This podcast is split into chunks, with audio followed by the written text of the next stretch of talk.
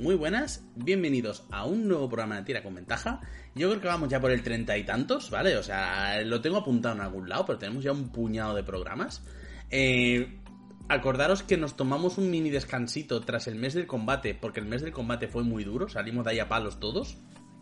Pero cuatro pedazos de programas únicamente de cómo darse de palos y por qué. Realmente no necesitas un porqué para darte de palos, pero siempre está bien tener un motivo para darte de palos. Y hoy vamos a tratar uno de esos temas eh, que molan un puñado, porque son uno de esos temas que salen una vez cada mil, son uno de esos temas que pocas, eh, pocas aventuras, pocas campañas se centran mucho en eso y cuando lo hacen quizá lo hacen demasiado y se pasan de frenada. Y es el tema de las trampas. Porque las trampas tienen ciencia. Hay un montón de temas con respecto a las trampas y demás. Y además yo creo personalmente que nadie ha sabido poner una trampa bien a la primera. O siempre se pasan de flojos o se pasan de largos. Así que vamos a intentar alcanzar y llegar un poco a ese equilibrio de las trampas. Pero no vamos a arrancar sin que antes yo presente a mis amabilísimos contertulios, que los tengo aquí como podéis ver a mi diestra y a mi siniestra. Así que, muy buenas. Nacho, ¿qué tal? ¿Qué tal? ¿Cómo estamos? Pues aquí, a ver si podemos destripar la ciencia de las trampas que la tiene y mucho arte también. Efectivamente, y esto va a ser va a ser un tema, va a ser un temazo. Y muy buenas, Caco, ¿qué tal? Guapísimo. Hola, muy buenas tardes. Pues igual que siempre. Hemos hecho la ciencia, la hemos hecho con mucho tiempo de preparación, hemos tenido un comité de expertos hemos tenido un comité de expertos macacos poniéndose a manos de máquinas de escribir, preparando esto durante semanas y en absoluto es algo que hemos hecho hace 30 minutos. Efectivamente, o sea, tira con ventaja, no hay nadie al volante. Ese, siempre debe de ser el espíritu.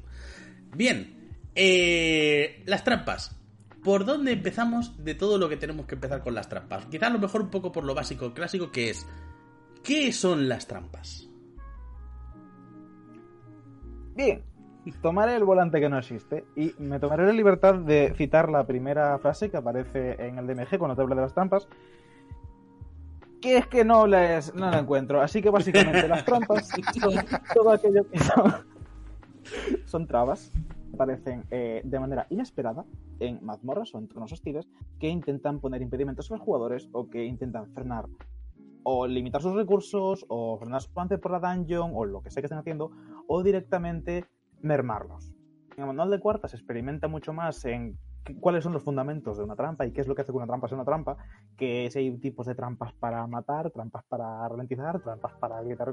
Pero aquí vamos a ir a lo simple, porque esto es como cuando yo entré en el ciclo de calefacción y me dijeron, las calderas, sí, sí, es muy fácil, hay estas 17 clasificaciones en función de la caldera, va, en la pared, de pie, de gasoil, de gas, de no sé qué.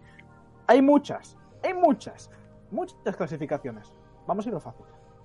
Sí, porque además una trampa no es algo que tú puedas poner, o sea, ¿cómo decirlo? Creo que es más fácil preparar encuentros, porque dentro de lo que es la lógica matemática extraña, eh, tienes los valores de desafío, tienes un poco esas cositas y como que te puedes mover, pero una trampa de por sí sola tiene una dificultad, si la pones en un encuentro te desbarajusta la dificultad, es una cosa un poco mm, difícil de entender barra comprobar.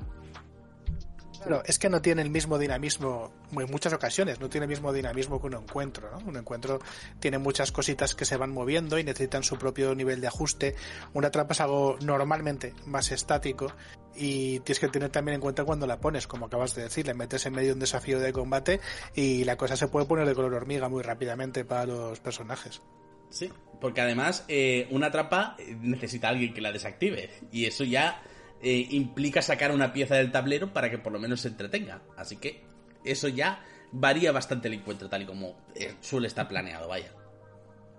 Lo que, por otro lado, si lo haces, también es una cosa muy chula si lo tienes en cuenta y equilibras el encuentro eh, teniendo en cuenta que va a haber una trampa ahí, porque ese factor, digamos, también es una manera de hacer un combate distinto a como sueles hacerlo y que el pícaro, si últimamente no se está luciendo en combate, cosa complicada en quinta edición, eh, pues que tenga ese momento para decir yo desactivé esta trampa que os podría haber matado a todos mientras luchabais con esos asquerosos no muertos que eran inmunes a mi furtivo. Tengo flashbacks estas ediciones. Bien, pues dentro de nuestras notas, trampas, ¿por dónde empezamos?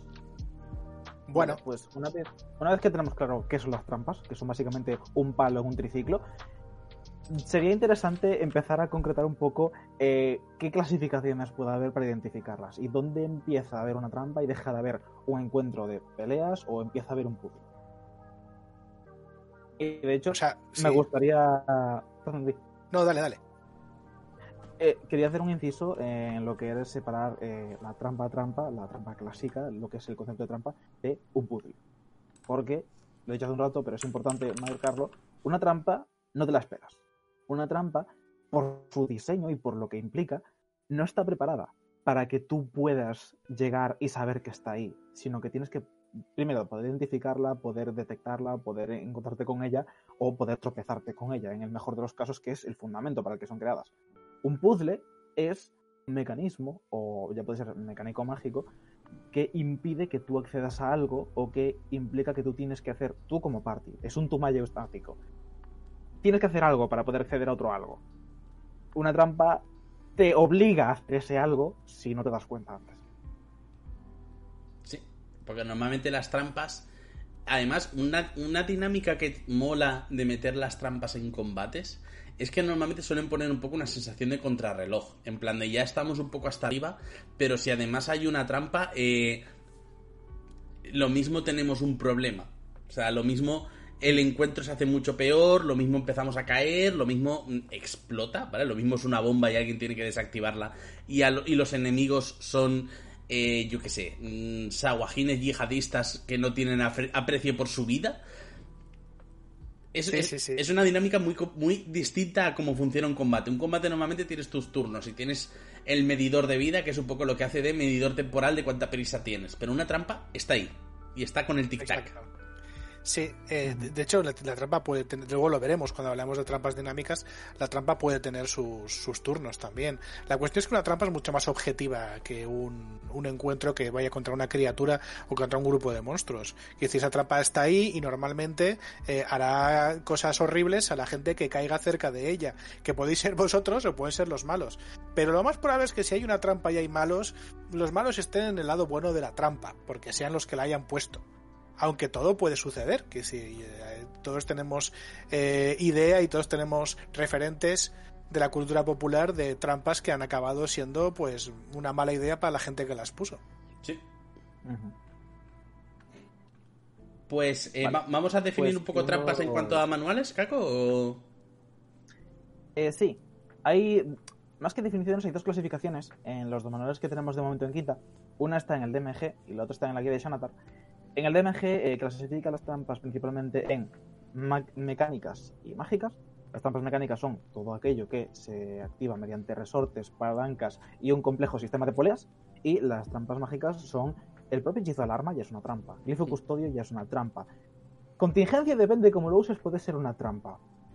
Pero contingencia se aplica a una persona, con lo cual la persona sigue una trampa. Entonces estamos hablando de un encuentro trampa, porque el enemigo pasa a ser una trampa. Hay trampas que si no lo solucionas bien pasan, a hacer un puzzle.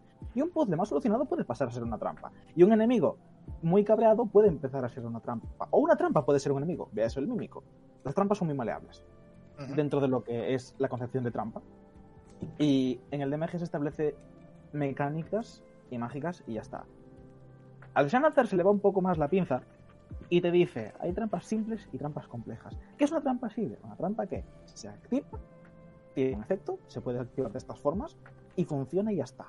¿Qué es una trampa compleja? Una trampa compleja es una movida tiene su propia iniciativa, tiene un componente dinámico, tiene un componente estático y tiene un componente que va remolinándose como una bola de nieve y acaba creando una inercia que establece un encuentro en sí mismo. Las trampas complejas determinan que tú tienes que tener iniciativa para ver cómo vas solventando las trampas. Porque una trampa simple se puede simplemente engancho aquí mi daga y ya está, lo haces, o tener un cheque asociado normalmente de herramientas de ladrón, eh, o cualquier tipo de cosa que es hasta cierto punto instantánea y es bastante es fácil en tanto que te requiere poco tiempo, pero una trampa compleja es una trampa que requiere muchos pasos. Es intentar solucionar una avería de algo que está produciendo explosiones de fuego cada 5 segundos. Y no es tan fácil acceder a los mandos si estás explotando. O si te están pegando, o si te están amenazando con tu vida. O sea, es un tema. Sí, sí, una trampa compleja es que además se parece muchísimo a un combate al uso. Es decir, tiene su propia iniciativa, tiene sus propias acciones tiene acciones que se retroalimentan con otras acciones, va cambiando incluso a veces eh, la táctica que tiene la propia trampa turno a turno, de manera que igual en los primeros cinco turnos hace esto, pero luego empieza a hacer otra cosa completamente distinta, o se activa un componente de la trampa que todavía no se había activado porque el tonto de turno no había llegado al final del pasillo que está plagado de muerte, cosas así. Entonces, eh, ofrece muchísimo más dinamismo y ahí yo creo que es donde empieza el, a difuminarse un poquito la línea entre qué es una trampa y qué es una, un encuentro con criaturas, ¿no? Yo creo que es una de las mejores cosas que tiene el Shanatar y aunque es una sección bastante densa, vale la pena darle una leída porque salen ideas muy, muy chulas. Sí. Sí, que además una trampa eh, te permite montar gincanas, vamos a decirlo un poco así. Una trampa de estas complejas te permite que eh, uno de los jugadores tenga que ir para allá y ponerse en una posición y hacer una tirada de no sé qué, y a otro lo mueves para allá y a otro tal. Con que una trampa compleja haga dos, tres cositas, ya puedes sacar luego eh, los kobolds más piojosos, que ya vas a tener a los jugadores preocupados de desactivar, de moverse, de hacer... Y los kobolds realmente no van a necesitar mucho, van a estar ahí un poco en plan aplicando presión, aplicando presión. Y es la, la propia trampa la que se va a encargar un poco de dinamizar ese encuentro, de obligarlos a hacer cosas. Y al final, de hecho, muchas veces una trampa es un... Eh, ¿Cómo lo llamaban en cuarta? Y, y me sale muy mal que yo diga esto porque y que no me acuerdo yo, pero ¿eran encuentros de habilidad? Y un sí. Había encuentros de habilidad y encuentros de trampa. Claro. Sí. Claro, es eso. Al final, un- o sea, de hecho, incluso existen los encuentros de trampa un poco por eso, pero los encuentros de trampa muchas veces te restringen a que tengas que utilizar eh, juego de manos o dos o tres habilidades muy puntuales para desactivar una trampa, pero convertir una trampa en un juego de habilidad y en una mini gincana ya eh, obliga a los jugadores, sobre todo, a hacer cosas que muchas veces no hacen, porque muchas veces ni las aventuras están preparadas, ni eh, las campañas suelen traer muchas veces estas cosas, porque suele ser muy complicado y además mm, una trampa es, y perdonad porque estoy abusando mucho del micro, ¿vale? Pero estoy, está viniéndome un poco la aparición mariana de, de Matthew Colville, ¿vale? Pero digamos que una trampa por lo general tiene una solución. Pero hay un punto en el que tú como director de juego tienes que saber validar soluciones alternativas. Y eso además es una cosa que te hace crecer mucho como máster. Porque digamos que la trampa se resuelve, o por lo general suele tener como una o dos vías de resolución muy sencillas, pero muchas veces los jugadores no las van a ver y te van a proponer locuras y te van a proponer movidas y te van a proponer eh, tirar un saco de harina a ver si ahí se ve por dónde caen las huellas de las trampas de no sé qué.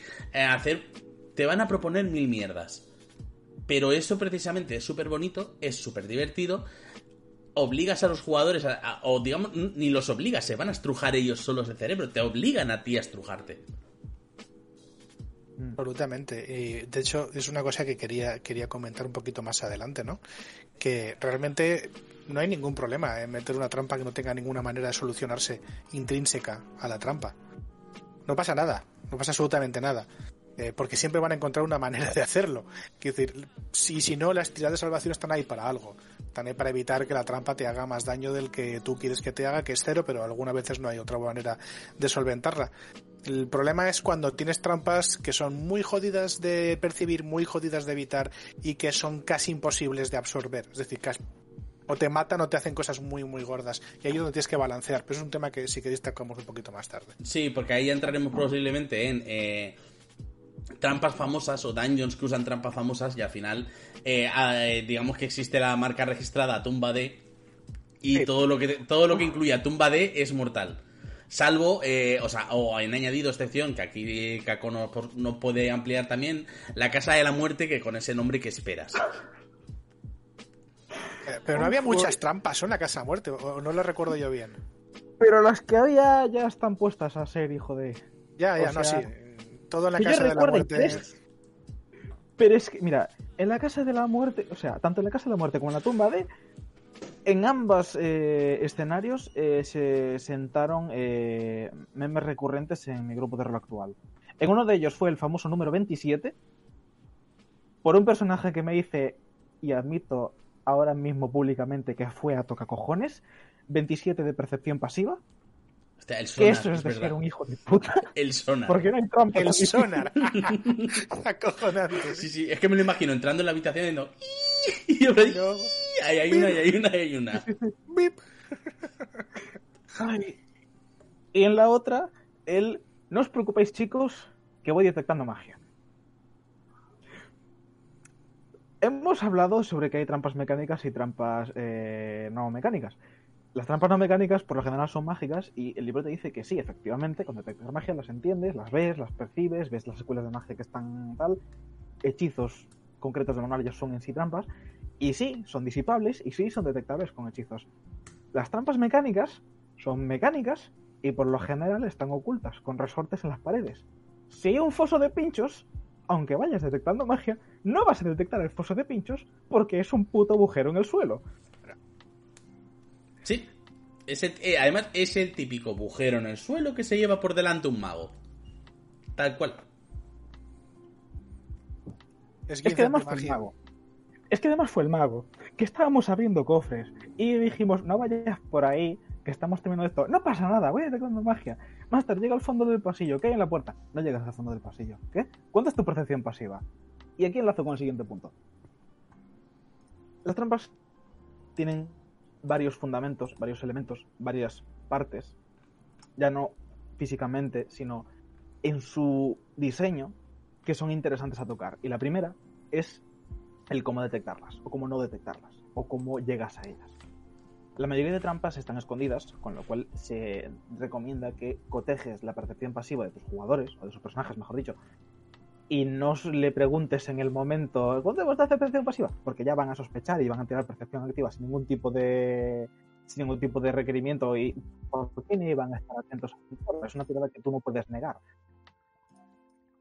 Es recomendable que te apuntes las percepciones pasivas si vas a meter un cuento que tiene muchas trampas y la mayoría de trampas funcionan en base a eso. Tú tienes una trampa que tiene una dificultad eh, para ser detectada, como puede ser un cablecillo que es de tanza de pescar y es muy fino y no se ve muy bien, o una losa que está ligeramente más levantada que las demás, o unas lianas que parece que descuelgan un poquito más y realmente son serpientes. Este tipo de cosas que son movidas pulp de típicas películas de Indiana Jones, de ves esta liana que tiras un poco y parece que tiene escamas. Todo este tipo de indicios que tú puedes usar como pistas para los jugadores más avispados. Dardos, primero- con veneno. Lo primero que tiene que tener una trampa es algo que pueda dar pie a que si una persona está atenta, si una persona gasta tiempo en investigar la sala o directamente tiene una percepción eh, pasiva alta, pueda ver indicios. No ver la trampa en sí, ver pistas de que hay algo raro ahí, que eso es importante. Efectivamente. Ahí estamos, no solamente eso. O sea, esto yo creo que es una parte muy importante porque en su momento eh, hubo mucho, mucho fus, mucho beef con unas declaraciones eh, vía Twitter que hizo Jeremy Crawford, que dijo que una persona tirada de percepción nunca puede sacar por debajo de la percepción pasiva del personaje que la hace. Y la gente no llegó a entender esto bien, porque la gente no llegó a entender bien qué es la percepción pasiva. La percepción pasiva es un dato para el Dungeon Master. O sea, es te dice qué percibe el personaje, incluso si no se está esforzando en percibir cosas. Yo llego a una habitación, veo un pasillo, me ahorro la descripción del pasillo, y según mi, mi percepción pasiva, el máster me puede decir. Y además de eso, te fijas que hay pequeñas ranuras en los laterales, en las paredes de- del, del pasillo. Y digo, oh, baby. Esto es porque he detectado algo que mis compañeros no, dado que mi percepción pasiva es un poquito más alta y tal cual. Esto puede ser un indicio importante. Y eso es lo que, lo que está diciendo Cacos. Eso es lo que tú ves cuando estás, eh, cuando tu percepción pasiva supera eh, la de una, el umbral de percepción de una trampa. Ves los indicios de que esa trampa puede estar ahí. Si luego yo me pongo a buscar la trampa y buscar otros indicios, ahí hago la tirada de percepción. No puedo ver menos de lo que ya he visto. Pero sí puedo fallar la tirada de percepción y no ver más de lo que ya he visto. De ahí viene esa, esa confusión de esas declaraciones de Crawford. Y, de nuevo, añado, no pasa absolutamente nada porque los personajes detecten una trampa. Absolutamente nada. Porque si esta gente dice, oh, hay ranuras a la altura de la cabeza en las paredes, ¿qué podría ser? ¿Qué chopecha? ¿Eh? Eh, saben que va a pasar algo, pero no saben qué va a pasar. Y si esas ranuras resulta que son eh, hojas giratorias oxidadas y, mortíferas que intentan decapitarte, y pero también están por los por abajo y también intentan cortarte los pies, y en realidad es una putada muy gorda en medio de un pasillo, muy bien, felicidades, la habéis detectado, ¿qué vais a hacer con ella? O sea, esto es consejo para los Dungeon Masters y Mistresses del mundo. no os preocupéis si la gente tiene una percepción pasiva muy alta y detectan indicios de trampas. No pueden detectar con percepción pasiva algo que no sea un indicio que se pueda ver a simple vista. Las cosas deliberadamente ocultas no se ven con percepción pasiva. Ninguna cantidad de percepción pasiva te puede revelar el mecanismo que hay debajo de una baldosa si esa baldosa no está ligeramente elevada. Y aunque las detecten, no pasa nada. La trampa no se ha desactivado solo porque la detecten. Efectivamente. Worry not about, eh, about percepción pasiva. Para la gente que viene un poco de videojuegos, es la típica del Skyrim, de que llegas y dices, vale, acá hay una baldosa distinta. ¿Qué accionará? Y ya te pones a mirar y dices, ah, mira, agujeros. Ah, mira, pinchos. Ah, mira, un draw que se había muerto antes. o sea, pero no has pisado la baldosa, no la has desactivado la trampa. Tú sabes que eso está ahí y que si lo aprietas hace pum. Ya está. No sabes cómo desactivarlo, no sabes cómo rodearlo no lo has desactivado aún, simplemente sabes dónde está. Caco, que creo que te he cortado. Solo, hay un tipo de trampa que se desactiva automáticamente simplemente por percibirla. Dos, si me suma. El pozo que está abierto, que simplemente es un agujero en el suelo que ya está, eso es una trampa. Si no, si, si no, o sea, eso es una trampa en tanto a que si ves que hay un pozo, hay un caminito, vas por el caminito, no te comes el pozo. Pero en sí no es trampa trampa, es más un inconveniente. Y la otra es la esfera de aniquilación, que por lo general son putos agujeros negros que están ahí y que tú los ves y ves que hacen y dices, vale, a lo mejor aquí no debería meter la mano. Sí. Sí, sí. Aunque esas esferas pueden estar metidas en, en, bocas de demonio, ¿eh? ¿eh? al final de un pasillo. Y no oh, cogí, la referencia, cogí la referencia. Sí, sí, sí. un, un, amigo mío perdió una espada ahí. Menos mal que solo fue la espada. Yo perdí una gallina ahí. Pues menos Aparte mal... de percepción pasiva, también tenía tres pollos, dos vacas y una oveja. Efectivamente, porque recordad también, o por lo menos esto es algo que se puede aplicar en todas partes, pero eh, los OSR lo empezaron primero, puedes utilizar eh, vacas, gallinas y demás para detectar trampas. Simplemente lánzalas por el pasillo y no les cojas cariño. La pértiga de tres metros, tío. Es, es, decir, yo creo que es la herencia que deberíamos recordar todos del OSR. Eh, tener esa pértiga eh, está hecha adrede para tocar cosas de lejos, coño, sin estar tú delante para que te salpique a ti. Muy astuto. Pícaros del mundo, pértigas de tres metros. Tal cual. Si son telescópicas, ya mejor. O sea, de hecho, diré que la pértiga, el ariete y la bolsa de harina son los tres objetos mágicos favoritos de mi persona, y eso que no son mágicos. Todos valen menos de dos piezas de oro. Y, y, sobre todo merece mucho la pena, e incluso aunque no tengáis un pícaro en vuestro grupo. Porque yo soy aquel que está dirigiendo la tumba de la aniquilación con cero pícaros. O sea, oh. tengo un asesino. Y ya está.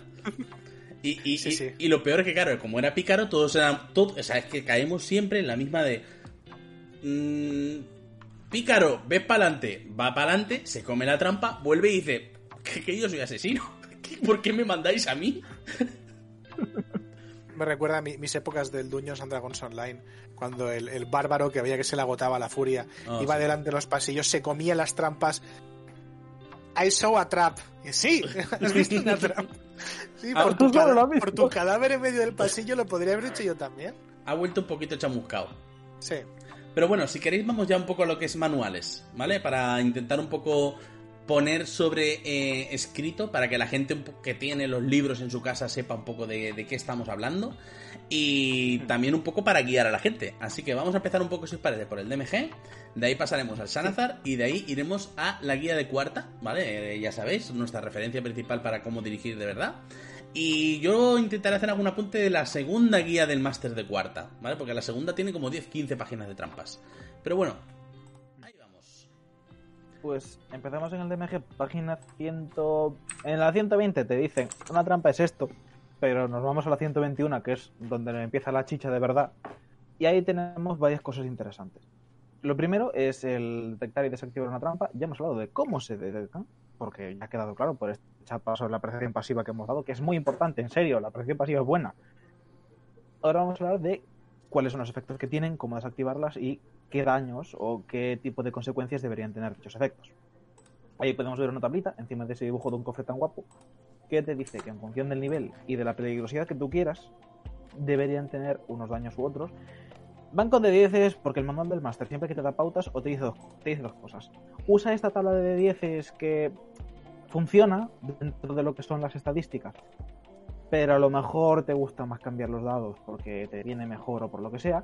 O a descripción del máster, si te gusta poner 17.000 de 10, te puedes ponerlo porque todo es máster puedes decir que sí. Sí. Pero suficiente bronca echada aquí. Esa es la tablita que te dice, en función del nivel que estén tus jugadores, que funciona por umbrales de 4, 4 o 5, porque recordemos que Quinta funciona por esos cuatro tiers de juego, que son eh, gente chapuzas que ha salido de su pueblo del 1 al 4, del 5 al 10 ya son un poquito competentes y ya contactan con el rey, del 11 al 16 ya son gente que puede empezar a tener su propio asentamiento, su propio reino, ya tienen movidas extraplanares y pueden hacerle banishment a tu malvo, y del 17 al 20 es gente que tiene deseo. Si la gente tiene deseo y resurrecciones por un tubo, no te cortes, mételes ahí a dos a punta pala. Sí. Merma sus recursos, que para eso están. Entonces, en función del nivel que tengan, evidentemente tendrán más umbral para recibir las consecuencias y en función de lo peligrosa que quieres que sea, pues también tendrás tú más margen para poner más daño o más niveles de hechizo para gastar o cualquier tipo de cosa que tú quieras poner en la trampa. Si quieres poner la trampa que salen cinco perros y te meten un mordisco, puedes meter cinco perros perfectamente. Yo personalmente pienso que esta tableta, que está prácticamente igual en el Sanatar con un par de modificaciones eh, que no alteran prácticamente nada eh, la manera en que funcionan, es un regalo del cielo. Yo he usado esta tabla de manera extensiva. Es decir, eh, improvisando trampas, improvisando cosas, y una vez empiezas a coger el truco y te das cuenta de que los dados de 10 en, realidad son dos dados de 10, en realidad viene a decir un daño medio de 11, eh, puedes empezar a, variarla, a quitarle cosas, a ponerle, a cambiar la, curva de los dados y es muy, muy, muy útil porque te saca de muchísimos aprietos eh, cuando quieres meter una trampa estilo Dungeon World, que es, ha pasado una cosa mala, pues te comes una trampa. Pero antes no había una trampa, pero eso tú no lo sabías y, así pues después los puedes improvisar a muchísima velocidad. Eh, esto también te permite, estas tablitas, te permite también variar si tú quieres meter una trampa, por ejemplo, que en vez de actuar una sola vez se vaya rearmando o que haga daño continuamente durante varios turnos o varios intentos. Por ejemplo, hablamos antes de los, los dardos que salen de las paredes, por ejemplo, en vez de ser un dardo gordo que haga 5 puntos de daño, puedes querer varios dardos que hagan 2 puntos de daño cada uno, es decir, un dado de 4, etcétera, etcétera. Con ese daño medio que, hace la trampa, lo puedes ir dividiendo y repartiéndolo para que haga efectos bastante distintos. Así que mm, mis 10 a esta tablita, que por ser pequeña, eh, no deja de ser muy útil y yo le he dado muchísima caña. Sí, eh, está muy chulo porque por eso, porque te permite improvisar trampas. Porque al final las trampas son un poco eh, una de esas cosas de ingeniería de Dungeons and Dragons pero que con dos tablitas puedas montar un, o sea, con dos tablitas y la imaginación más chusca que se te ocurra, puedas inventarte una trampilla, mm, ya vas bien. Un foso con pichos, pichos que salen por un lado, dardos, eh, una mini bola de fuego, cosas así. O sea, Skyrim ya lo hizo, no te calces para improvisar una trampa. Sí. También decir que esta misma tabla creo que también está en, otra parte, no sé si del DMG o del Shamatar, y tal vez del Tasha, para decirte que improvises daños de entorno. Cuando mm. hablamos de el daño por avalanchas, eh, por ciertos eh, efectos atmosféricos o del tiempo, eh, inclemencias climatológicas y todo este tipo de cosas que no dependen de trampas en sí mismo, pero que funcionan como una trampa, que simplemente te comes daño porque ha pasado algo que contra lo que no puedes pegar, ha pasado algo a lo que no puedes meterle un smite, tiene la misma tabla. Está en la 249 de la Guía del Master edición americana. Es casi casi la misma, y es igual de útil y también le da una caña brutal a esta tableta. Pues básicamente eso, esta tableta es maravillosa y usarla siempre que vayáis a inventar trampas que no sean las trampas de ejemplo que dan los manuales, porque dan buenos resultados. Bien. Sí, las trampas de ejemplo son plantillas, o sea, podéis utilizar, o sea, y de hecho, por lo general, y esto es algo que nunca he acabado de entender, te explican mejor cómo hacer trampas en manuales que podemos considerar un poco como avanzados. O sea, cuando la trampa se supone que es un básico de Dungeons and Dragons, eh, encuentras las ampliaciones de, trampas, los explicativos, los ejemplos y demás en el Sanazar, eh, el Tasha, la guía 2. Es una de esas cosas que no entiendo. Quizá porque a lo mejor implica un nivel de conocimiento y de entendimiento del juego un poquito más superior al del jugador barra master medio. Yo tengo una teoría y es la que ya os he comentado alguna vez aquí Y es que creo que es un poco la idea que tiene Wizards cuando hablaba de ese diseño modular de Dungeons Quinta, ¿no? Que, a mí me parece bastante decepcionante en ese sentido. Eh, que es que te doy lo básico para construir en los manuales básicos, valga la redundancia, pero luego te voy a dar cosas más avanzadas, en más avanzadas para que puedas quitar y poner piezas. No es el tipo de diseño modular que yo esperaba ver, eh, pero bueno, mm, es lo que hay, supongo. Sí. Supongo que también es eso, el hecho de que tú con esto puedes empezar a saborear esa experiencia, a, vale, tienes lo suficiente como para hacer eh, la experiencia promedio, si quieres ir un poquito más allá, tenemos este otro libro que vale 50 pavos que también te lo puedes comprar. Si te apetece, ¿eh? Si, si no, puedes ir con esa tablita pequeña de 10, toma, marrano. Perdón, no suyo. Sí, pe- pero me flipa. O sea, a ver, es un poco una de esas cosas que no quiero volver al pasado, ¿vale? Pero me flipa mucho que en Dungeons 3 y 3 y media existieran libros dedicados exclusivamente a trampas y acertijos.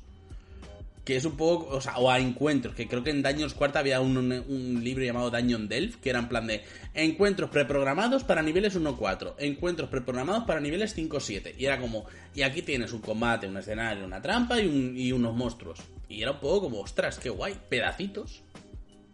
Sí. O sea, pero eso ya es algo que de lo que pega Quinta en creo que todos los módulos que ha sacado hasta ahora, que salvo los que son módulo módulo, y creo que el de Matthew Mercer no existe un solo puñetero libro con reglas que tenga aventuras de ejemplo, o ya ni aventuras, pequeños mini encuentros o ideas de semilla. En la guía de Wildmont sí que ponen cuatro o cinco ideas de qué tipo de aventura podría haber en estas localizaciones, pero son apenas un par de párrafos y no te detallan en profundidad cómo llevar una aventura.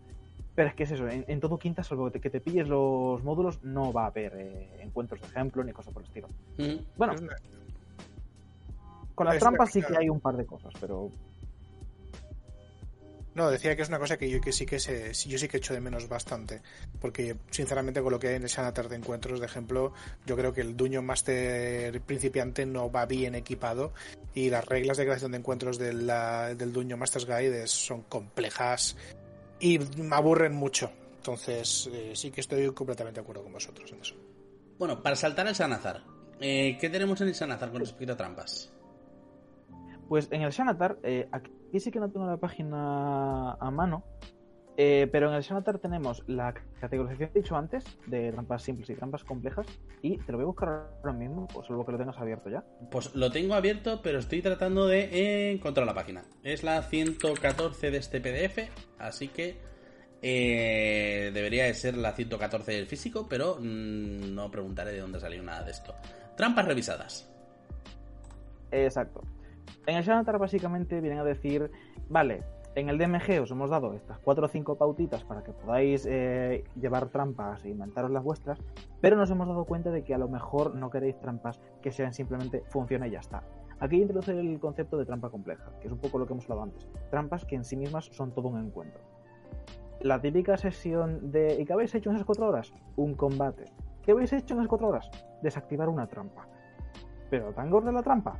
Sh, cállate. Estas trampas son trampas. Voy a hacer eh, recall a ese vídeo que he puesto en Twitter hace un par de horas sobre la caja con un tentáculo que tiene un cuchillo atado y empieza a hacer así. Pues es ese tipo de trampas. La de puedes desactivarla rápido, si eres rápido, pero si fallas, va a ser más jodido desactivarla después.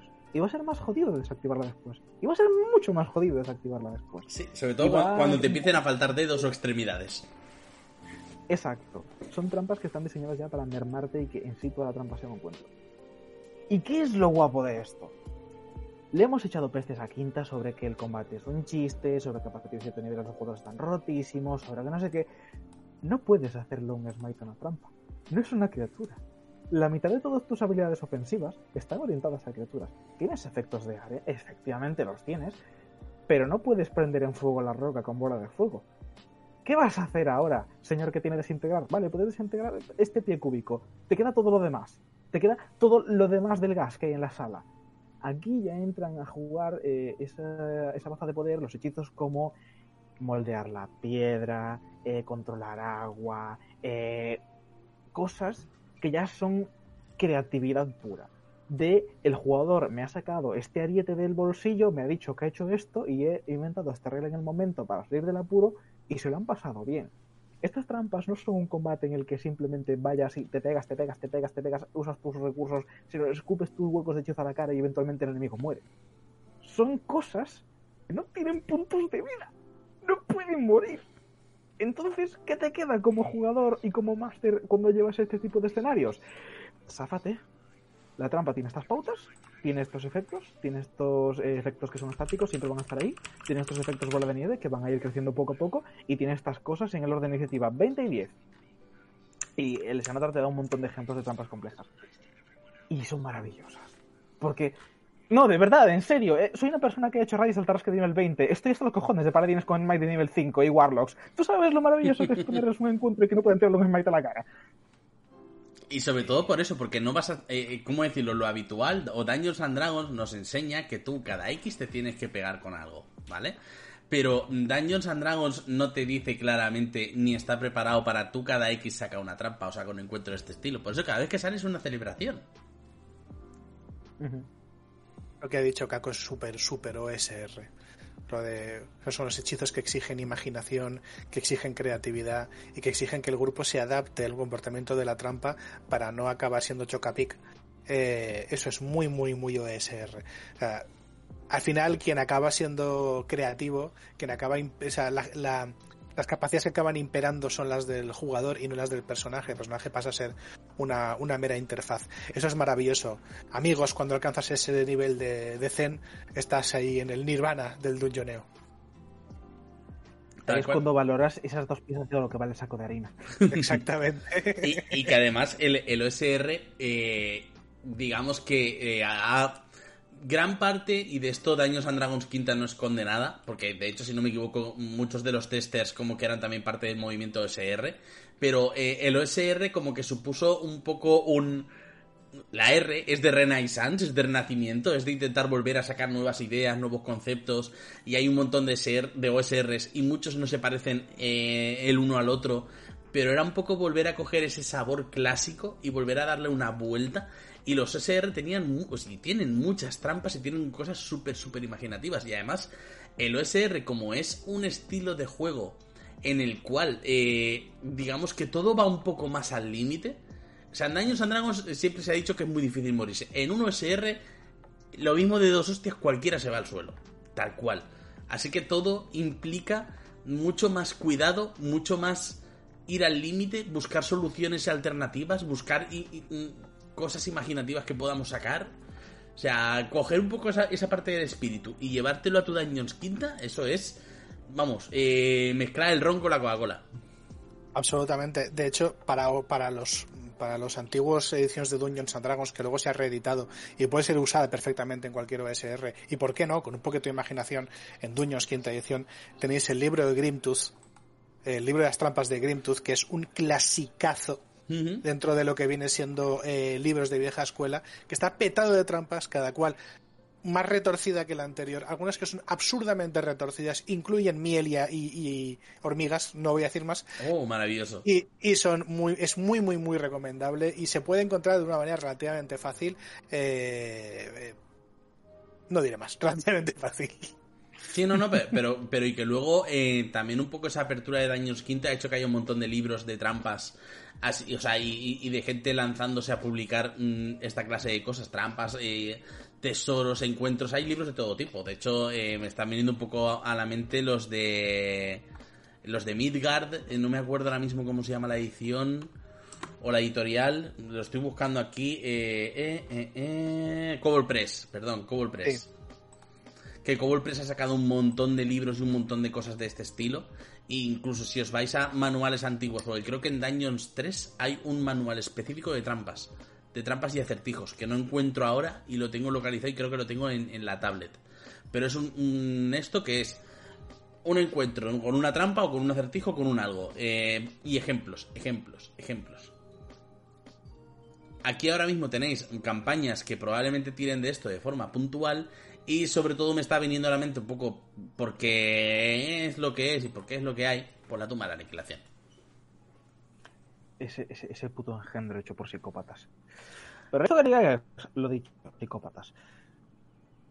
Hablando de psicopatía, también añade Xanatar eh, tablas de experiencia para aquella gente que juega con experiencia de ID. No sé por qué lo hacéis, pero si os hace falta, pues ahí tenéis eh, experiencia para desafíos de trampas. Sí, que están un poco puestos de aquella manera, pero están. Sí, y ya os digo, aquí tenéis un poco ejemplos de ah, pues, la típica aguja envenenada, que esto es un clásico, cuchilla de guadaña, otro clásico, eh, estallido furioso, cosas así, ¿vale? Rastrillos, trampas de red, trampas de ballesta. Aquí tenéis un poco los clásicos básicos de las trampas, pero un poco desgranados. Incluso te enseña un poco cómo diseñar trampas, el, el explicativo de los niveles, un poco las tablitas que comentábamos, que esto está en la 118, ¿vale? Que es un poco una ampliación de lo que hemos visto en el DMG antes. Vale, pues hemos hablado de cómo detectarlas, hemos hablado un poquito ahora con eh, qué tipo de efectos tienen, que básicamente puedes meterlas ahí. Si son mágicas, metes el hechizo que más rápido trae. Los de vocación mola mucho porque explotan cosas. Eh, ahora nos falta hablar de contramedidas y cómo evitarlas y todo ese tipo de cosas que implican hacer que una trampa sea un desafío en sí mismo. Una trampa no simplemente está ahí para que funcione. A veces lo bonito de una trampa es precisamente que no funcione o que incluso estando listo para funcionar, tus jugadores sepan desmantelarla y sepan rodear el desafío que supone. Y aquí vamos a ir un poquito ya con la parte de cuarta, porque sí es cierto que Shanna tarda un par de contramedidas y el DMG también dice, ah, check de herramientas ladrón, ah, check de counterspell, ah, check de atletismo para romper la guadaña, de lo que sea. En el manual de cuarta, en el segundo manual del máster de cuarta, te da pautas un poquito más elaboradas para eh, poder diseñar en sí trampas, para poder poner contrametidas. Te da ejemplos de qué hacer, qué no hacer, cómo poder hacer un encuentro alrededor de una trampa. Y sí que te tengo la página, José. Pero me has dicho del segundo manual. Del segundo, sí. Claro, del segundo no tengo el PDF. Solo tengo del primero. Del segundo nunca. No pasa nada. Del eh, segundo nunca existió el PDF, si no me equivoco. O no lo encuentro. O. Ah, no, espera. Eh, que sí que lo tengo. Madre mía. El fact-checking, chavales. El fact-checking. Eh, lo tienes ahora mismo en pantalla.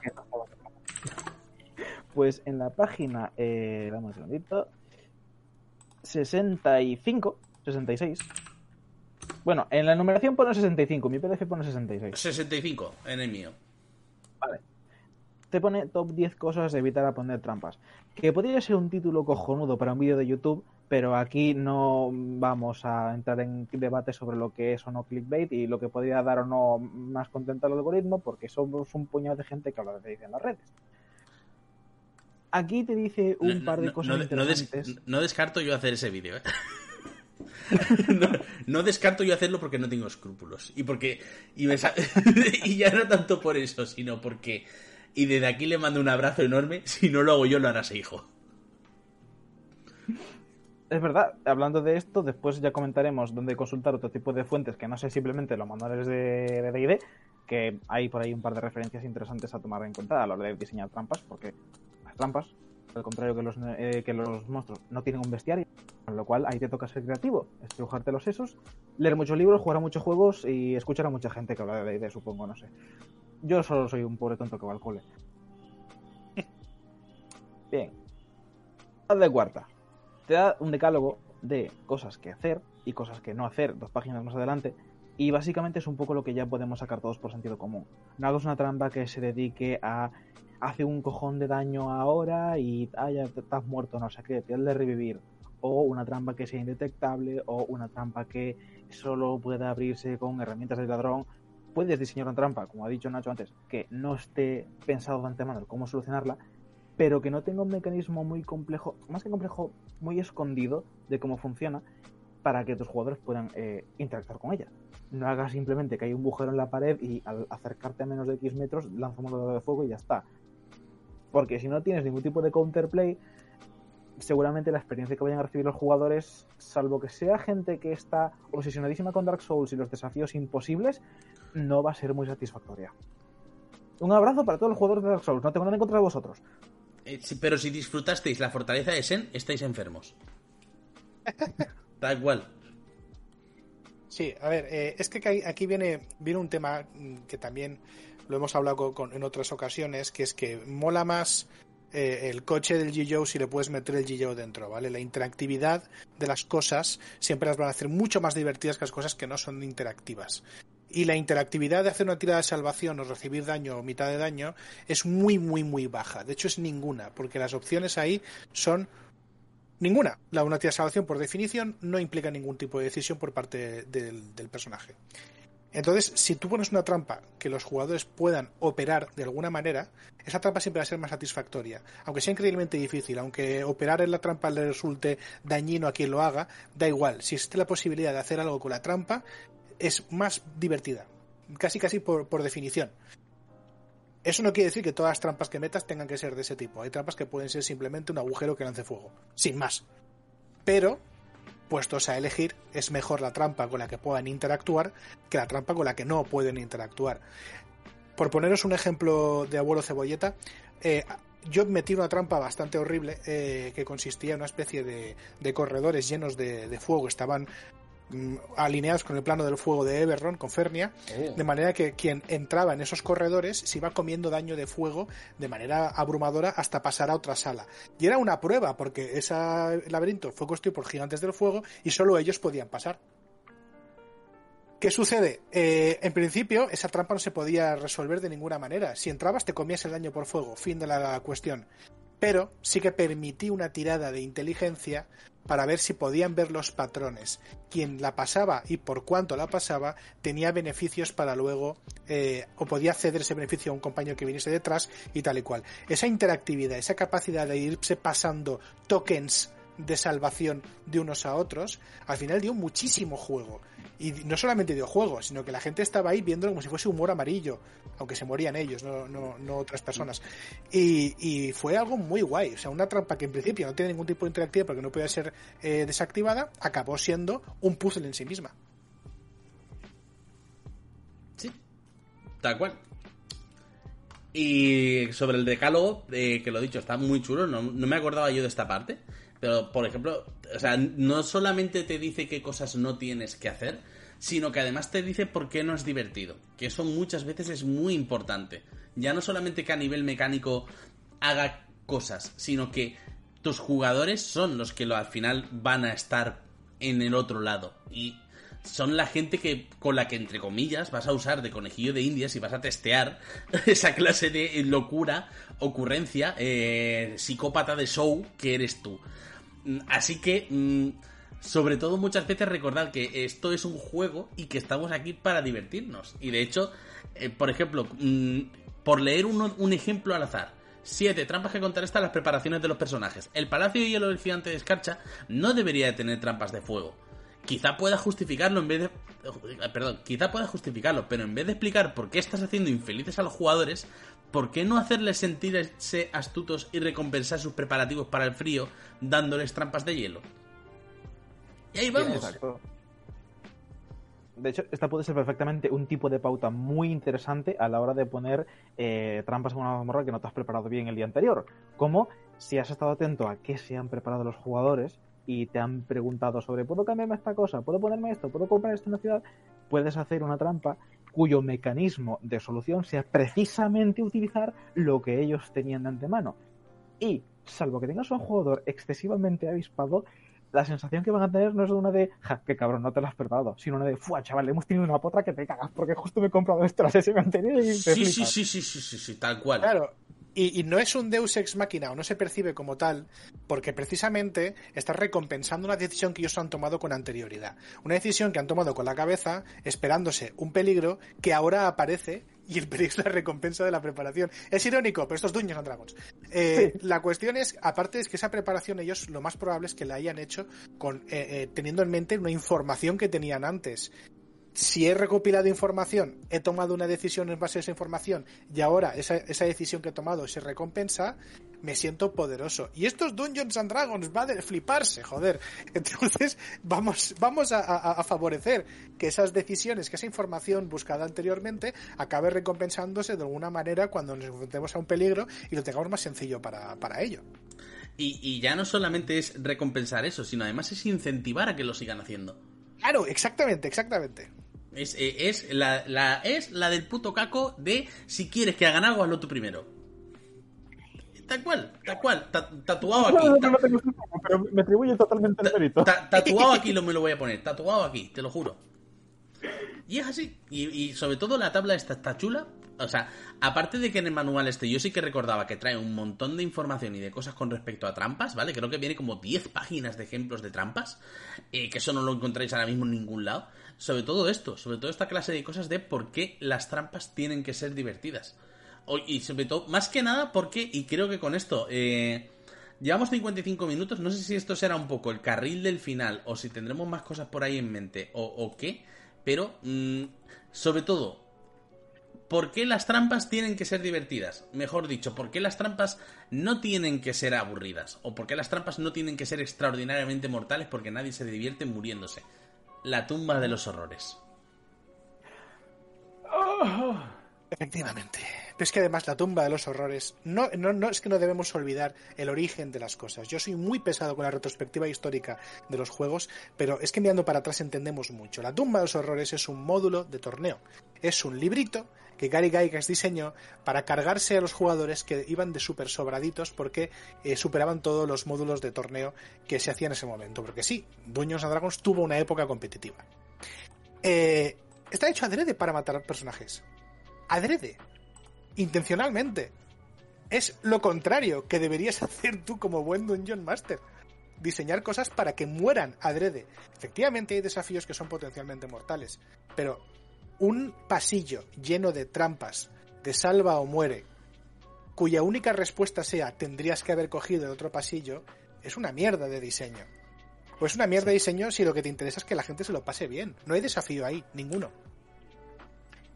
Y además, en el caso específico de la tumba de los horrores, ya he dicho antes que yo hice una perrada, pero porque en ese momento esa partida fue creada a propósito para vamos a reventar este módulo.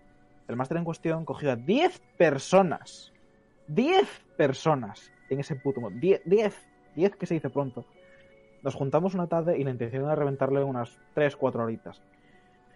A la segunda hora y media ya estábamos hasta ciertas partes nobles que no voy a mencionar. A partir de la tercera hora ya estábamos eh, totalmente fuera de character haciendo tiradas por ver qué pasaba y tal y cual. A la cuarta hora lo plantamos. No llegamos a la mitad. Sí. Porque además está diseñada a mala hostia. Sí, Y a mala hostia para que sea aburrido. ¿Por qué? Los puzzles que tiene dan pistas que no son pistas. Las trampas que tiene, ahora en quinta existe el daño por veneno. En su momento, en primera edición, el daño por veneno no era un concepto que existía, era veneno, te mataba, punto, era Sí, muerte. Era un salva o muere. Sí, sí. De, de hecho, incluso eh, con lo de las pistas, eh, para meter esto y que no se me olvide, es que creo que en la tumba de los horrores original, como que entras y hay una gárgola que te rapea como una especie de pistas y conforme acabas de decirlas, ese plan de... O sea, es la, que lo pone en el libro explícitamente. Es la típica que te va a hacer un jugador, hostia, que había dicho no sé qué. Y te tienes que callar. O sea, no, te dice explícitamente, no le repitas esta información. Guay. ¿Por qué? Es que ser malo por ser malo. Y además hay un montón de trampas que están diseñadas para perjudicarte a propósito. Si tú pones voluntad de tu parte para intentar solucionarla, te ves perjudicado. Por poner un ejemplo, hay una trampa que es... Además se repite varias veces lo de la mazmorra, es un coñazo. Eh, es un arco, es un pórtico que dentro tiene una especie de niebla mágica y que al fondo ves como unas luces. No existe ni una sola puta solución a esa trampa y el momento te dice no hay ninguna que no sea esta y la solución es meterte en el pórtico, pulsar los botones en este orden. Si pulsas en cualquier otro orden, pasan esta serie de cosas que te matan. Si lo pulsas en el orden correcto, felicidades, abres la puerta a la siguiente sección. También te, también te ves teleportado al principio de la mazmorra, te cambian el alineamiento, te cambia el dimorfismo, te cambia la raza y te quitan todos los objetos que no sean mundanos y te ves en pelotas y todos tus objetos están en esta otra sala en la otra punta de la mazmorra. justo la están comentando en el chat ahora mismo. Esa trampa me la ¿Has comí resuelto yo. el puzzle? ¿Has resuelto el puzzle? ¡Vete a la mierda! Es horrible. Por eso juego en druida. Porque me transformaba en cosas y tenía pollos que iban por mí desactivando trampa. No, yo desactivando es petando la trampa. Sí, sí, sí, no. eh, co- cogimos las tres entradas. Cogimos las tres entradas. Y, y que además... eh, La cosa Sí, no, dale, Caco, dale, dale, que lo mío es batallita. Cuando digo llegamos a la mitad, es porque la, la zona está claramente diferenciada en dos, en dos segmentos, ¿no? Y hay una forma, una forma de llegar al segmento B. Y es con una puerta que está debajo de un foso de pinchos por la parte de detrás y tienes que ya no solo mirarlo y tocarlo y palparlo, sino castear disipar magia a nivel no sé cuántos. Está hecho a mala hostia a propósito para que tú, sin ningún tipo de conocimiento, ni ningún tipo de pista, ni nada, digas, voy a gastar este recurso superpoderoso en este muro, a ver qué pasa. Tienes suerte y pillas el muro que es, sucede. Y si no, mátate a dar vueltas por la tumba, porque nunca vas a llegar a la parte donde están los tesoros. Y si no hay ningún indicio de que ahí hay algo que se tenga que disipar con magia, es que no se te ocurre, sin más. Es decir, eh, Y no más hay una. para los niveles, para lo que está planteado, que tampoco vas a ir disipando magia alegremente. No, no, Sí, ni no. en cada muro que te No. encuentres. Y lo peor de todo es que ni siquiera se detecta magia. El muro es completamente mundano, pero está diseñado porque tiene no sé qué justificación de lore detrás de Acelerac que dice, no, no, este muro es perfectamente mundano, es, es un muro de carga perfectamente normal, pero si se haces esta cosa en concreto se desactiva. Es como un glitch de speedrun del Skyrim. Sí, e- ¿Vale? es, es como si. Coges el cubo, e- y es- empujas contra esta pared, te saltas la mazmorra. sí, Pues es eso. es como si cogiera el módulo y te dijera, haz el código Konami aquí. arriba, arriba, abajo, abajo. Sí, es que es bueno. La justificación de lore es que Acererac es un, es un salvaje y, y es una criatura despiadada que le encanta hacer humor amarillo con los aventureros. No, Sí, sí. tiene, no tiene más.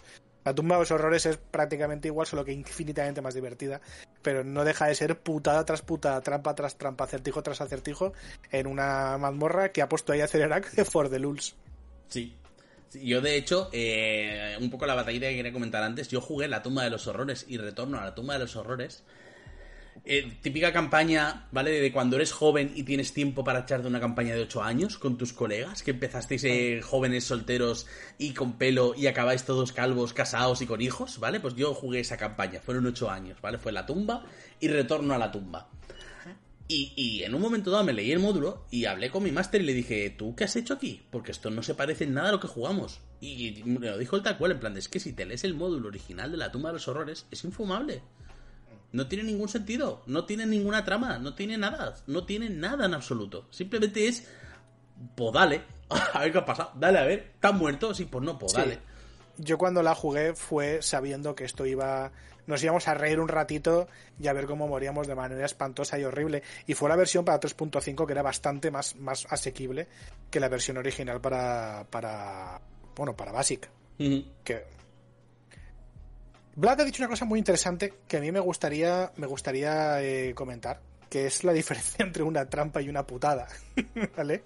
Sí, sí. que, que, que va un poquito por lo que yo eh, he mencionado ya hasta ahora un par de veces y es la yo- para mí una trampa y esto ya son batallitas de, de Dungeon Master veterano una trampa tiene tres componentes fundamentales que son casi casi los mismos que hemos visto en los manuales y está eh, la, la detección vale la evasión y la absorción de acuerdo absorción tiene como el soak inglés eh, detectar una trampa, eh, que es percibir que esa trampa está o existe de alguna manera, evadirla es que no, no comértela o desactivarla, que es decir, neutralizar la trampa, y luego absorberla es ser capaz de resistir sus efectos. Para mí, esos tres eh, elementos tienen que estar bastante equilibrados. Y si hay uno de ellos que sea imposible, los demás no pueden ser imposibles. Porque si tienes una trampa imposible de detectar, imposible de evitar, e imposible de soportar, o sea, que te mata, eso no es una trampa, eso es una putada. Y en general, a, po- a poco que tengas dos de ellos que sean imposibles, la trampa se empieza a parecer muchísimo más a una putada, ¿de acuerdo? Una trampa que no puedes detectar no puedes evitar, solo puedes soportar, no es que sea una putada, es que es un, es que es un coñazo, ¿no? Es simplemente, es tan sencillo como hacer la típica de, soy el máster, rocas caen, todos morís, o Sí, todos sufrís daño, no tiene mucho sentido. Entonces, esa, si, si yo tengo que dar yo un consejo personal sobre trampas en Dungeons and Dragons, es pensar en esos tres pilares. Una trampa debe poder ser, o sea, tiene su detección, tiene su evasión, su manera de gestionarla y tiene su absorción, es decir, su manera de que haga cosas horribles a los aventureros.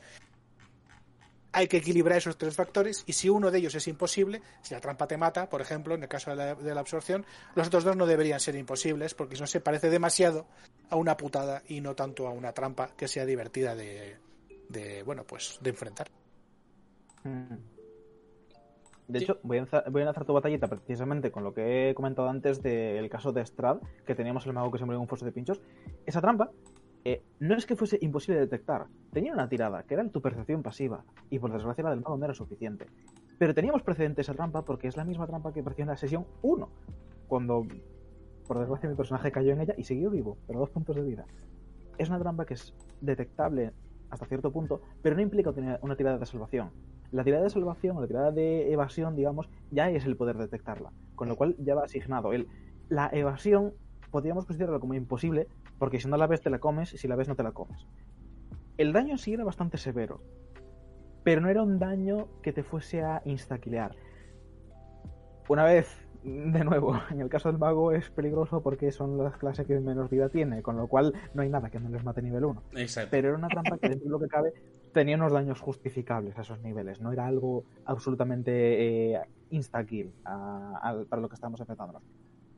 Y en su caso, simplemente murió por una mala toma de decisiones. No murió porque la trampa era injusta. La trampa no era injusta en tanto a lo que es la trampa en sí, que es un foso con pinchos. Ya está. Si la ves bien, si no la ves, no tal. Teníamos formas de intentar evitarla, teníamos formas de intentar sortearla y teníamos formas de intentar eh, lidiar con ella en caso de que no llegásemos a tiempo y poder amortiguar la caída, digamos. Pero en ese caso no fue así pero era una trampa que cumplía los tres elementos que ha dicho Nacho. Era detectable, no de manera activa, pero dependía de unos stats que tú podías o no tener. Uno de ellos, eh, uno de los elementos era imposible, pero el otro era asimilable, con lo cual estaba hasta cierto punto balanceada. Sí. O sea, que, no sea imposible de absorber no quiere decir que no pueda matarte. Si precisamente la tirada de la trampa es alta y tus puntos de vida son bajos, pues te vas al hoyo. No hay mucho más. Claro. Y de hecho, eh, lo hemos mencionado antes, pero no en el sentido en el que voy a mencionarlo yo ahora. El espíritu de las trampas en Dark Souls es un poco eso. Todas las trampas son más o menos detectables. Todas las trampas son más o menos evitables. Eh, el único eso es que vayas sin mirar. Dark Souls penaliza que tú vayas sin mirar. Que es un poco como funcionan las trampas en Dungeons and Dragons. Que no vayas a tontas y a locas. Y, ya te digo, en Dark Souls es normal que si eres jugador, y me pongo vuestra piel porque yo soy ese jugador, si eres jugador novato y primerizo, te las vas a comer todas. Porque no, no estás en ese rollo, no estás con ese chip. Pero tú ves gameplays de gente que sí que tiene experiencia y es un poco como, ahí hay un no sé qué, y ahí hay no sé cuántos, y ahí hay un tal. ¿Y es eso? Claro. Y eso lleva a un estilo de juego muy concreto que le pasa a la gente que somos veteranos de, del mazmorreo y que también hemos dado mucho a vieja escuela, eh, eh, le pasa muchísimo a mi mesa de juego habitual, por ejemplo, somos, son todos unos munchkins y los adoro, eh, que es eh, el avanzar con exceso de cautela, ¿no? Te puedes encontrar, si eres Dungeon Master, con que tu grupo actúa como una unidad de geos y no se come ni una trampa o prácticamente ni una trampa. A lo mejor tienes que plantearte que el culpable de que esa gente se comporte así eres tú. Si tú pones muchas trampas y, o los jugadores asumen que van a haber muchas trampas, es normal que acaben sospechando de todo y que acaben buscando trampas por todos lados. La cuestión es, si bajas el nivel de trampeo, se las van a comer más a menudo porque se las van a esperar muchísimo menos. Aunque hay veces que la gente, la gente más concienzuda se come unas trampas muy absurdas. En mi partida de, de que ahora tengo suspensión, eh, el chaval que, más concienzudo es en cuanto a trampas, puertas secretas y tal y cual, accedió a una galería llena de trofeos obviamente mágicos, sobre pedestales obviamente mágicos, que emanaban magia a sus sentidos mágicos y fue y tocó un pedestal, sin más. Y yo no entiendo cómo has hecho esto. Sí. Trampa de desintegrar, murió. Yo no entiendo cómo se era evidente que había magia. Sí, sí, sí, evidente que había magia. No sé, tío, no sé, no sé por qué. No lo he pensado, he ido y lo he tocado. Y yo, pero, eso pasa, ¿eh? A mí me pasó también en la campaña de la tumba. Uno de, mis compañeros también hizo la típica de, uh, esto es un centro, uh, esto es una corona. Por separado no hacen nada, pero ¿qué pasa si me pongo el centro? ¿Y qué pasa si, si me pongo la corona y toco con el centro? Cenizas. Ostras, pero es que los tres componentes necesarios para joderla y los hizo los tres. Sí, sí, sí, sí, sí, sí, Maravilloso. Tal cual, porque encima entró en el bucle ese de ¿qué hace el centro solo? Nada. ¿Qué hace la corona sola? Nada. ¿Qué pasa si me pongo la corona? Nada. ¿Qué pasa si me pongo la corona y cojo el cetro? Nada. ¿Qué pasa si los toco? Pues mira, de hecho yo también tengo batallita al respecto y en un módulo que no voy a decir cuál es, estuvimos, bueno, la gente, según vaya contando ya hay gente que ya sabe cuál es. Estuvimos durante varias salas de la mazmorra, puerta que había puerta en la que hacíamos muro de escudos y los tres magos desde atrás, con mano de mago, abrían poquito a poco la puerta. Y la tocamos con el palo. ¿Qué pasa? Nada. Seguimos. Avanzamos varios pisos de la mazmorra Y llega un punto donde, por exceso de cautela, el hechicero dijo: Mira, tío, estoy hasta los cojones. Voy a abrir la puerta. ¿Qué hay dentro? No abres la puerta. ¿Qué? Ah, y está restrained. ¿Qué? Ah, y. ¿Cuánto es tu CA? Tanto. Pues recibes no sé cuántos daños perforante y no sé cuántos puntos de daño de ácido. Tiene iniciativa, es un mímico. Oh, maravilloso. Claro. Mira, pregunta en el chat. Sí, iba, iba a lo comentar. que- lo que acabo de decir yo. O sea, ¿cómo se evita en partida el momento de voy a tocar una práctica todas baldosas una a una antes de avanzar? Por ese punto la trampa no tiene sentido. Claro que tiene sentido. Eh, tiene el mismo sentido que antes. Que la detecten no quiere decir que la eviten o que la puedan esquivar. Y si tocan, eh, encuentran la baldosa que está más elevada, pero no saben lo que hace. Y de la puerta, la, trampa de foso probablemente en ese punto sea sea inútil, ¿no? Porque si pegan con la pérdida suficientemente fuerte, la el foso pues se abre, saben que es un foso y a tomar por saco. Pero ¿y si no es un foso? Sí, muy bien. Hay una baldosa más elevada que las demás. ¿Qué hace con esa baldosa? Es decir, la detección de la trampa, eh, ser consciente del peligro no evita el peligro. Igual que saber que un troll es vulnerable al fuego no hace que el troll desaparezca. El troll sigue teniendo una hueva de puntos de golpe y da unos, unos guantazos alucinantes. Sí, y Con la ves, trampa lo mismo. y ves y pégate. Y además, si, si yo la pregunta la enfocaba un poco desde el de cómo evitas que, mis, que los jugadores hagan continuamente eso. Y es un poco lo que hemos comentado antes. Si continuamente les estás machacando a trampas, van a llegar a eso. O sea, van a llegar a ese estado de paranoia, de ultra preparación y de querer eh, estar prevenidos ante todo. Y, y eso, por desgracia, es un punto al que tú los has llevado. Así que te toca traerlos. Y traerlos a base de bajar un poco el nivel. Y como opción alternativa, si simplemente están en ese mood que me ha pasado y he estado ahí, de ya vienen con unas expectativas sobre la partida porque saben que va a ser dañoneo, eh, las has estado contando, fue no sé qué, espero que no os mate mucho, jajaja, a lo mejor me he pasado con las trampas, y ya llegan, y lo primero que te sacan es tres ayetes, dos pértigas y tres ovejas, lo que tienes que hacer no es el darles de gratis todas las trampas, sino cambiarlas. Y esta, lo que ha dicho Nacho, en vez de que sea un foso, pisas esa pértiga, ¿vale? Ves que ahí hay una baldosa tirada de no sé qué. ¿Por qué? Porque hay un dardo que viene desde la otra punta del pasillo y está yendo hacia ti. Mm. Y es como, vale, sí, estás, estás cotejando el suelo. Lo has cotejado, has activado la trampa. En el punto en el que no tenías que haberla activado, pero estás en la zona de efecto. Con lo cual, Sí. Ojo, y que, vamos a ver, y que si ellos se han gastado pasta en, en cosas para detectar trampas, que las detecten. Claro, claro. O sea, son sus decisiones. Ellos creían que iba a haber trampas, han acertado. Tampoco hace falta hacer mucho metajuego para pensar que una mazmorra antigua y olvidada van a haber putadas puestas por ahí por el liche que la habita. Eh, pues ponlas, o quiero decir, dales ese, ese beneficio. Si yo me he gastado pasta en que esto sea así, o, estoy usando cosas muy inteligentes como lanzar harina al aire, o, o lanzar rollitos de tiza para ver si la inclinación es la correcta, tal cual.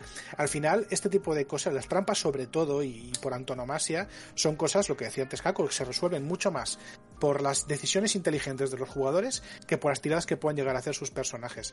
Pues en ese caso, a una decisión inteligente, una, buena idea, debería ser recompensada si tiene sentido en el contexto en el que se usa. El exceso de cautela es culpa tuya por haber machacado a los jugadores con trampas.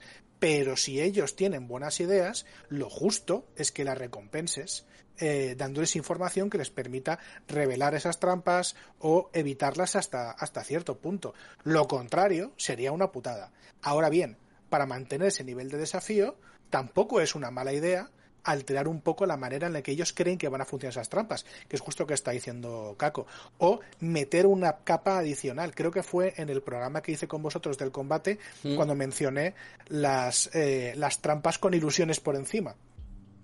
sí. Mm. Eso fue, eso fue a nivel 17 en mi campaña. Es decir, iban hasta arriba de recursos mágicos y se comieron unas trampas como soles. Porque no sabían qué es lo que había más allá. Ellos podían ver una trampa, podían ver una, una trampa de foso. Eh, sí, pues lanzo detectar magia. Hay magia de ilusión. Gracias, hijo de puta. ¿Y qué hay detrás de la trampa de la magia de ilusión? No lo sabes. Ah, mete la mano. No lo puedes saber. Igual el foso es una ilusión y debajo no hay nada. Igual hay algo muchísimo peor. A lo mejor el foso es un foso de verdad y la trampa de ilusión es para, para despistarte a ti.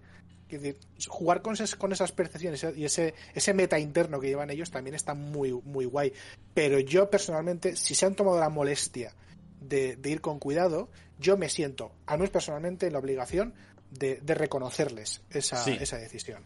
Si, si, si se han currado esa preparación, haz que les haya valido la pena. Porque si no, además estás trampeando mucho eso. Está...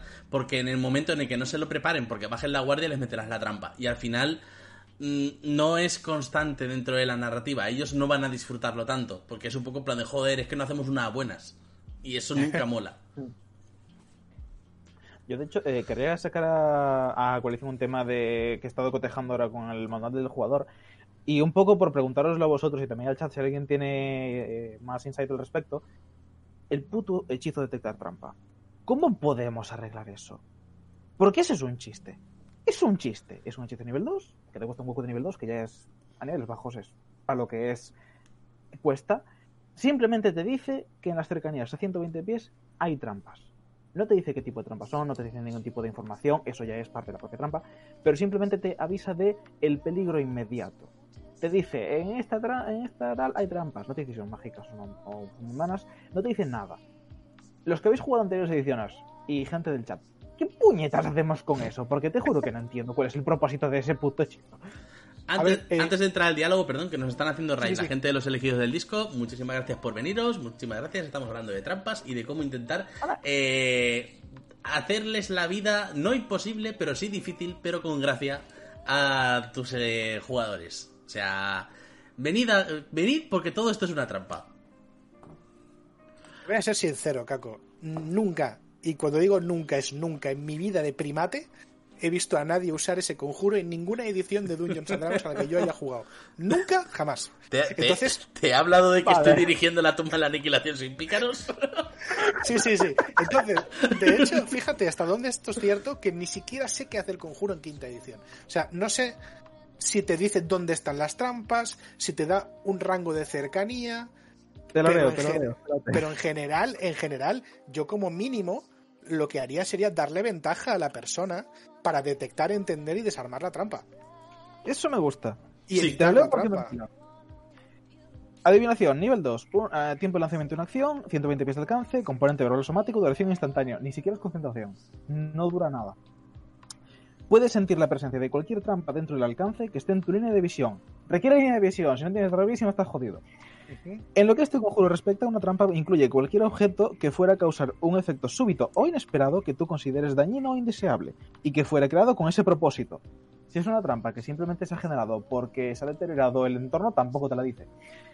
Por tanto, el conjuro detectará un área afectada por el conjuro alarma, glifo custodio o una trampa mecánica como un pozo, pero no revelará una zona endeble del suelo, un techo inestable o un socavón oculto. Este conjuro simplemente alerta de la existencia de una trampa. No, se, no te transmite la localización de cada trampa, pero sí la índole general del peligro potencial. Básicamente, por lo que yo entiendo, este hechizo es el máster que no ha hecho su trabajo describiéndote de manera ominosa cómo es el pasillo, puedes gastar un hueco de nivel 2 para que el máster haga su puto trabajo. no, no tengo, no, no veo sentido.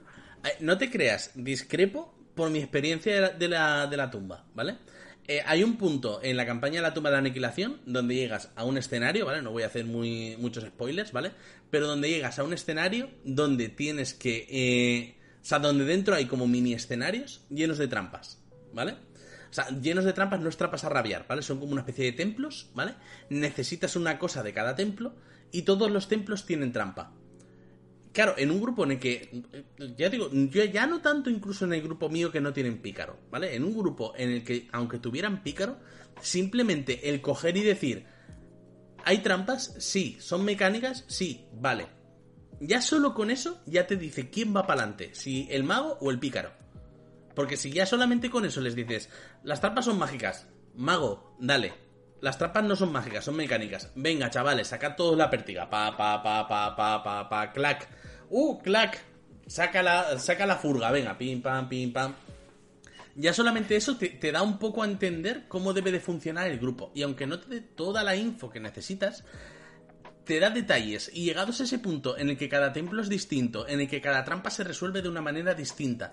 Hay trampas que son acertijos, hay trampas que son pasillos con pinchos, hay una trampa que directamente es aquí solo cabéis cuatro y os pegáis a melee contra otros cuatro. Y, y, y, es en plan de eh, el que salga gana. Y hay, y hay como unas mini gradas para que los jugadores apoyen desde arriba, pero no pueden hacer nada. Ya solamente eso, el saber un poco cómo va cada cosa, da mucha, muchísimas información a los personajes para prepararse. Ya no es tanto que el máster haga su trabajo, no, porque yo ya te digo, yo voy a las yo voy a mis partidas de la tumba y a veces no me pre- preparo un carajo. Pero yo tengo ahí la trampa, el templo delimitado, sé que hace tal, tal, tal, tal, tal, y si hacen el hechizo, por lo general yo les puedo. Porque además, la tumba de la aniquilación, todos los templos tienen mapas, que es una maravilla. Sacas el templo, detecto trampas, vale, pues es aquí, aquí y aquí. Y es solamente con decirles eso y no darles más, ellos ya saben para dónde tienen que tirar, cómo organizarse, cómo moverse. Hostia, tienen la poción a mano. Hostia, tiro piedras. Hostia, mano de mago. Ostras, mm, me la juego. Claro, pero Eso yo lo entiendo. entiendo. Es Sí. que no te dice ni si es mágica o mecánica, ni te dice dónde está, ni te dice qué índole puede tener. Simplemente es, aquí hay peligro, puede ser. O sea, es básicamente, delante tuya aparece un cartelito que pone peligro obras. Sí, pero sí que, no sí que te tipo de delimita. Sí que te delimita los 20 No. pies. Te dice que detecta todo este tipo de trampas, pero no te da información al respecto. Te transmite la índole general de peligro potencial. Y eso, eso es súper interpretable, pero sí que te dice claramente que no te dice ni la localización ni el tipo. Pues entonces Sí. ya, no, ya no solamente es que el máster tenga que hacer su trabajo, sino que tiene que hacer el trabajo del señor de Wisconsin. Claro, es que ese es el- el- yo entiendo que dice Caco por, por un motivo. Eh, para empezar, eh, el, el dueño máster tiene que, si sabe que en, en ese pasillo, y debería saberlo, que en ese pasillo hay una trampa, tiene que describir los componentes externos de la trampa si es que son visibles y si es que alguien tiene presión pasiva suficientemente alta como para hacerlo, como para poder detectarlo. Si no, pues no. Y bueno, pues, pues sucks to be you. Pero si, si existe y los puedes ver, hay que, se tienen que describir. Hay cosas que yo creo que son, son de cajón. Quiero decir, si la trampa es de fuego, lo normal es que las paredes estén tiznadas. Cosas Mm. así, cosas así, cosas que te den pistas. Esa trampa en realidad lo único que hace es decirte que existe una trampa sin entrar en mayor, eh, en mayor especificación, decirte que existe una trampa sin decirte nada más, en caso de que nadie tenga la presión pasiva suficientemente alta como para detectarla en primer lugar. Si no, no tiene mucho más, no mucha más utilidad ese hechizo. Si me dijeses localización de la trampa o, o- o me hablases de algo un poquito más elaborado, yo sí que vería lo que estás diciendo tú, José, porque, por ejemplo, yo Mm. recuerdo en, Maldición de Strad, eh, el ranger del grupo hacía muchas veces lo de la comunión con naturaleza para ver qué tipo de criaturas había a tanta distancia a la redonda. Y muchas veces eh, yo decía, no, pues, pues no hay nada de lo que tú puedes detectar. Y el tío decía, perfecto, chavales, no hay ni no muertos, ni no sé cuántos, ni no sé cuántos, así que tiene que ser esto, esto, esto, esto. Así que preparemos estos conjuros. Un momento, la información por omisión también es muy poderosa. Pero es que en este caso, la omisión es la normalidad. La normalidad es, no hay trampas. Y solamente te, obser- te, te dice, decir, da muy poca información para el recurso que, que estás gastando, pienso yo. Sí, es un poco. eh, la, ese hechizo te dice solamente pícaro get ready o pícaro mm, don't get ready. Ya está. Claro, Sí, en ese sentido queda un poquito... Es instantáneo, ni siquiera tiene un, un- un- una- un tiempo de duración que dices tú, es un radar que te pita cuando te acercas. a- No, no, no. Es ahora mismo, en esta distancia, en lo que yo puedo ver a 120, que sinceramente, si estás en un entorno con trampas, difícilmente vas a estar en 120 pies en el campo abierto, vas a estar con pasillos, va a haber muros, va a haber cosas. No vas a sacarle utilidad a este chico nunca, tal cual está el libro. Pues chicos, si queréis un poco para, para ir preparando un poco el cierre, ¿vale? Eh, venga, una trampa que hayáis jugado, hayáis, eh, hayáis pisado, hayáis sacado en mesa, de la que os acordéis. Yo os, yo os adelanto ya, yo voy a hacer trampas y voy a sacar dos. Así que, Yo tengo una, pero es un spoiler de la maldición de Strad. Entonces, me sabe muy mal, muy mal, muy mal eh, decirla. vale, pero no tienes que decir dónde, solo sintetizar. Es una trampa que no te hueles en un sitio al que te han pedido expresamente que vayas, que hace un efecto completamente desmesurado para el momento y el lugar, y que te quedas como diciendo, ¿quién es el imbécil que ha diseñado esta trampa aquí? Quiero decir, ¿cómo puede ser que después de haber hecho exactamente lo que me ha dicho un aliado que haga en este lugar con este objeto, pase esto y salga esta, esta cosa que sale, porque es una trampa que invoca algo, y invoque este pedazo de cosa que no tiene ningún sentido que aparezca aquí y encima me, y encima me mató, que fue lo que le echó más eh, limón a la herida. Pero la muerte no fue el problema, morirme no fue el problema. La humillación. la estupidez de trampa que era, que, que nos quedamos todos parados y dije, Master, ¿esto es así? Me dijo, sí, tío. Eh, vale, Y me, dio, escúchame. me dio el libro y me lo enseñó. Voy a, Me voy a sacar los auriculares para que puedas hablar tranquilamente y... No, no, ya le no, no. No, que hay gente que No, está escuchando. porque Hay ya- gente que está escuchando. Exacto, ya no es tanto por ti, sino por toda la amable gente que nos está viendo en directo o que verá esto en YouTube a posteriori o que incluso Vale, nos vale. escucharán en iBox. Y, y ya te digo, mi, mi director de juego, mi dueño master, que, que es muy poco sospechoso de, de- de ser parcial o de tal, me lo enseñó y dijo, no, léetela. O sea, es que esto es una subnormalidad muy gorda. Y, y no se enfadó, se enfadó él también con la trampa, no te digo más. ¿Caco? Es que... Es que yo mis trampas casi todos son puzzles, con lo cual, o sea...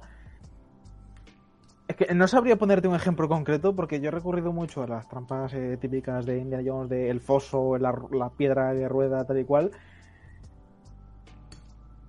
No, no, no sabría, tío, no, no tengo no tengo ahora mismo insight al pues, respecto. pues así compensa que yo vaya a decir dos. o sea, el equilibrio por, por, por, por cogerlo como yo quiera. Me voy a quedar con dos. Una de ellas fue en la campaña de, la tumba, ¿vale? Eh, pero no tiene nada que ver con la tumba. Recordad que yo jugué una tumba que no se parece a ningún libro que se haya escrito por, por hombres.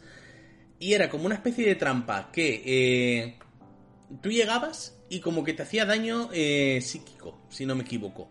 Y tenías como en la pared como pintados, como líneas, y había como una especie de botones. Y mm, los botones se iluminaban de una manera y si no hacías no sé qué, daño. Botones, iluminaba daño. Y encima nosotros, como éramos una banda de cazurros, nos comimos el daño 45 veces, porque éramos a niveles épicos y ya nos estaba, era la típica de nos vamos a morir y encima nos vamos a morir por imbéciles. Hasta que a la 46 se quedó el bárbaro mirando la trampa y dijo, hostia, que eso es un pentagrama. Claro, porque el bárbaro es la batería de un grupo de heavy metal. Y lo vio, vio las líneas, vio los círculos y en plan de, que esto es un pentagrama. Que esto eh, va con este orden, sí, pues venga, pa, pa, pa, pa, pa, resuelto. Y todos, que, que el bárbaro más tonto de todos reinos olvidados haya sacado la trampa porque es un pentagrama, es para pegarnos un tiro. Tengo una.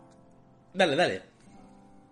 Tengo una, pero no es una trampa per se, pero también es hacer trampa. Estamos en el programa de trampas, así que voy a hacer trampa diciendo una trampa que no es una trampa. Dale. Dale. sí. Fue un- fue en la campaña de RD de tres años, eh, en la que estábamos investigando eh, los pisos inferiores de una mina que los peregrinos dejaron abandonados y estaban como ruinas peregrinas, mina de sal, cosas locas. Y en ese grupo, lo he comentado alguna vez hablando de esta campaña, no teníamos magos, no teníamos hechiceros, no teníamos ningún tipo de caster. Éramos casi siempre dos bárbaros, un guerrero y de vez en cuando un monje.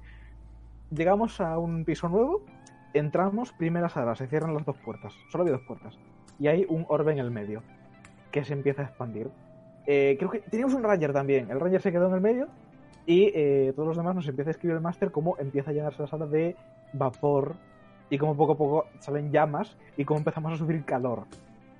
Tras un par de minutos de agonía intentando hacer de todo, sale una pequeña llamarada del suelo, nos hace todos dos puntos de daño, menos al que estaba en el círculo, y se escucha una voz grabada con mensaje oculto en las paredes que dice sala de descontaminación eh, aniquilado, no sé qué mierda. Básicamente estábamos entrando en la sala de descontaminación de peregrinos y era una Hostia. trampa de comercio obligatoria. Estaba scripteada Hostia. Qué y los puntos. Muy ya- buena, muy buena. La última para rematar. Eh, esta no fue en Dungeons, esta fue en. En El Señor de los Anillos, ¿vale? El MERP de toda la vida. O sea, imaginaos que esto ya es mortal de, de necesidad.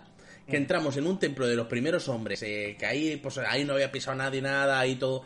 Que encima éramos unos kinkis y era en plan de, no, esto es un templo de los primeros hombres. Me sabe muy mal decirlo, pero le- le- a los primeros hombres les robamos toda la cubertería. O sea, nos fuimos de ahí con una saca con tenedores, cuchillos, tal, plata de los primeros hombres. ¿Qué, qué vas a hacer con esto? Tostadas. O sea. Y, había una trampa que era un pasillo. E- Es rollo la trampa con foso, ¿vale? Pero no te llevaba a un foso, sino que lo que hacía era que el pasillo como que se, se ponía en modo rampa, ¿vale? Modo rampa muy pronunciada. Y caías a un foso con brea. Y llegaba un kobold o un goblin o lo que sea con un arco, con una flecha incendiaria y hacía, venga, pam. Y claro, el momento ese de, madre mía, tenemos que salir de esto. Y el goblin ahí en plan de, ¡Ja, ja, ja! y nosotros, no. Eso. O sea, ese fue el momento de, estamos jodidos y nos ha jodido un goblin asqueroso con una flecha y, y- y toda esta brea implosionadora. El principio de los Cowboys de Tucker. Sí, sí, tal cual, putos kobolds. No tenía ni una buena. Pues con esto vamos a hacer por cerrar, o, por ir cerrando el programa, ¿vale? Pero no quiero cerrar sin, primero de todo, recordad que en Twitter pusimos un hashtag que era TCV Responde, ¿vale?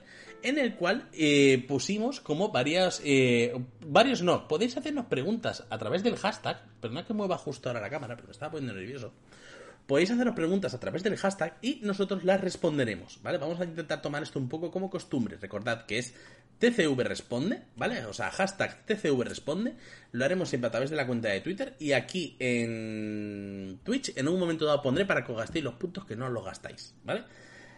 Nos dejaron una pregunta, nos las dejó Elogir concretamente. Su pregunta es, si un personaje de tamaño medio coge a otro de tamaño pequeño y lo lanza por los aires, ¿cómo de lejos puede tirarlo? ¿Y si son del mismo tamaño ambos medios o pequeños? Yo lo resolví con tirada de fuerza por dos pies, pero fue completamente sacado de la manga. Depende. Yo diría que, yo diría que una, yo diría que una categoría de tamaño inferior no es tanto, ¿eh? O sea, quiere decir, coger a un mediano que es de una categoría de tamaño inferior y lanzarlo lejos, no lo hagas, pero prueba a hacerlo con un niño pequeño. No, sale tan lejos, ¿eh? No, no sale tan lejos. Yo he lanzado a muchos, he lanzado muchos primos en la piscina y no van tan lejos. Efectivamente. Van sorprendentemente lejos, pero no tan lejos como uno podría pensar. El arrojamiento de bebés. No, eso ya es una categoría inferior y no quiero que me hicieran el canal. Eh, yo voy a decir que depende de cómo de simulacionista quieras hacer el sistema, porque hay reglas para hacerlo. Puedes solventarlo con una tirada de fuerza perfectamente normal y contabilizar X número de pies, puedes utilizar las reglas de salto para ello, por ejemplo, que está bastante bien. El de salto ah, estaba pensando en eso.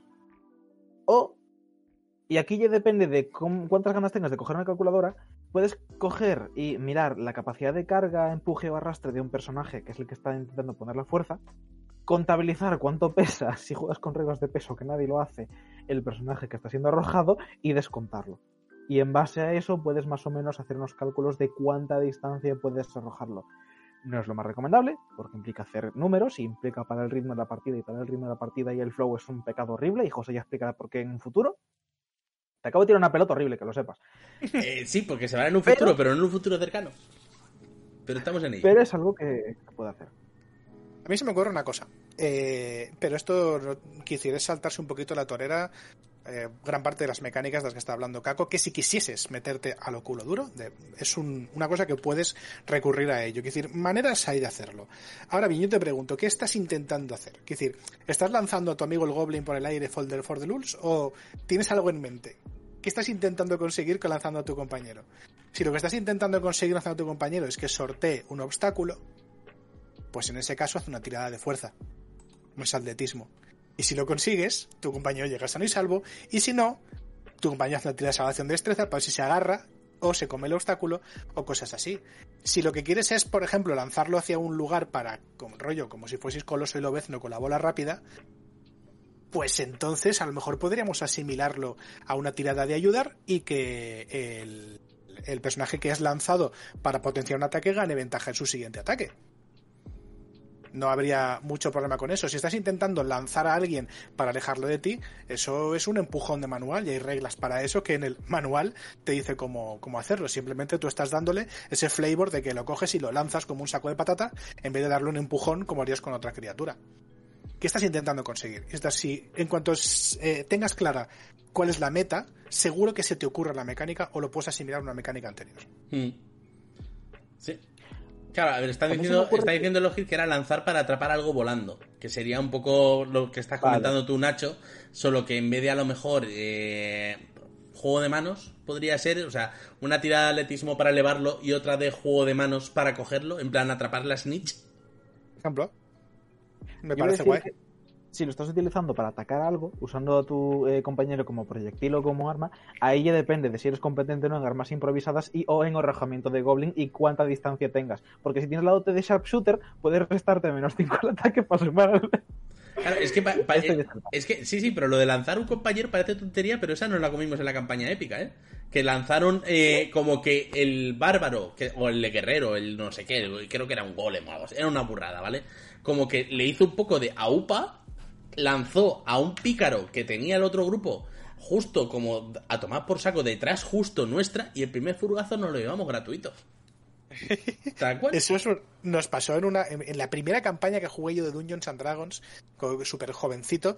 Eh, yo, llevaba un pícaro mediano, mi primer al pie ligero, mi primer personaje de Dungeons, y tenía uno de mis colegas llevaba un bárbaro semiorco súper grande, gigantesco como Conan, pero con esteroides y orco. Y yo lo manejaba como si fuese Ratatouille, ¿no? Yo iba en, en, su cabeza y le iba susurrando cosas. ¿Ves por aquí? Haz esto, no sé cuántos, mata a este tío. Era muy, muy divertido. Entonces la cuestión es que teníamos una especie de de río de lava que tenemos que cruzar. Entonces digo, mira, lánzame a mí, que tengo muy poca velocidad, luego pasas tú. Vale, vale, me lanza a mí. Sí, tira atletismo normal. Lanza la mochila mía con las cosas de ladrón. La lanza sin, sin, sin ningún problema. Lanza su mochila con todas las provisiones del grupo. Porque claro, era un bárbaro semiorco, muy grande, llevaba un montón de peso a la espalda. Uno natural. La reacción de ese pues miércoles fue mirar cómo ardía la mochila en la lava y decir, hambre. y, fue, maravilloso. Me está entrando hambre solo, solo de ver la mochila arder. Pues con esto eh, vamos a cerrar el programa, ¿vale? Eh, ¿Me permites pues... para cerrarlo? Dale. Hace un par de meses, en un directo que hiciste el viernes, yo dije y me comprometí a explicar cuando hiciésemos el mes del combate cómo un grupo de cobos de CR muy bajo podría aniquilar a una partida en el 20 completamente preparada. Este programa es, ese, esa respuesta. Los kobolds y los goblins son expertos tramperos por excelencia. Y este programa, si no se ha dejado claro cómo matar a gente de nivel 20 con cuatro putos mataos, quiero decir, el ejemplo de la verdad eh, me ha recordado ese ejemplo, por cierto. Pues ya está, con trampas. Con trampas muy hijas de puta. Con trampas volátiles, con trampas que explotan, con trampas que, tienen miel y hormigas. Sí, y es que además, de hecho, la de la brea es que me está viniendo a la mente, que no me acuerdo en qué película lo vi, que lo hacían, pero en un pasillo. O sea, con aspersores. aspersores primero de aceite. ¡Ostras! Esto, menudo pringue tal cual. ¿Esto, esto será flamable? qué putada más ya he cumplido. Efectivamente. Maneras creativas de eh, hacer tus encuentros más entretenidos. Pues chicos, con esto vamos a plegar. No sí. hacer antes el segundo anuncio, que es que eh, dentro de muy poco vamos a sortear un Storm King's Thunder por cortesía de Edge Entertainment, ¿vale? O sea, os iremos dando un poco las bases de, de cómo cómo lo haremos y demás, pero tenemos la sana intención de no solamente sortearlo, sino venir aquí y traernos a alguien para, entre Caco, ese alguien y yo un poco de maestro de ceremonias, destripar el Storm Thunder de arriba abajo, para que veáis un poco cómo es la campaña, qué cosas buenas tiene, qué cosas mejorables tiene y, sobre todo, cómo adelantaros y cómo mejorar. Y ya Acordaros de que podéis seguirnos en redes sociales, tanto a mí como a estos dos maravillosos caballeros, a los cuales pondremos las redes, como siempre, en la caja de texto de, del vídeo de YouTube, ¿vale? Eh, si nos dais el sub en Prime, entráis en sorteitos y demás. El último sorteo, por ejemplo, hicimos un vale de 10 pavos en la tienda de Juega Store, tienda amiga de rol, 10 pavos más gastos de envío, y eso solamente siendo sub de Amazon Prime y que te toque sorteo. Y poco más, porque no me gusta hacerme el promo. Podéis hacernos cafetitos, que son dos pavos, y todo eso pues va a un bote, ¿vale? Va a un bote en el cual compraremos cosas. Vamos a traer cosas para la gente de Tira con Ventaja maravillosísimas. Muchas gracias y nos vemos en próximos directos. Hasta luego. Hasta luego.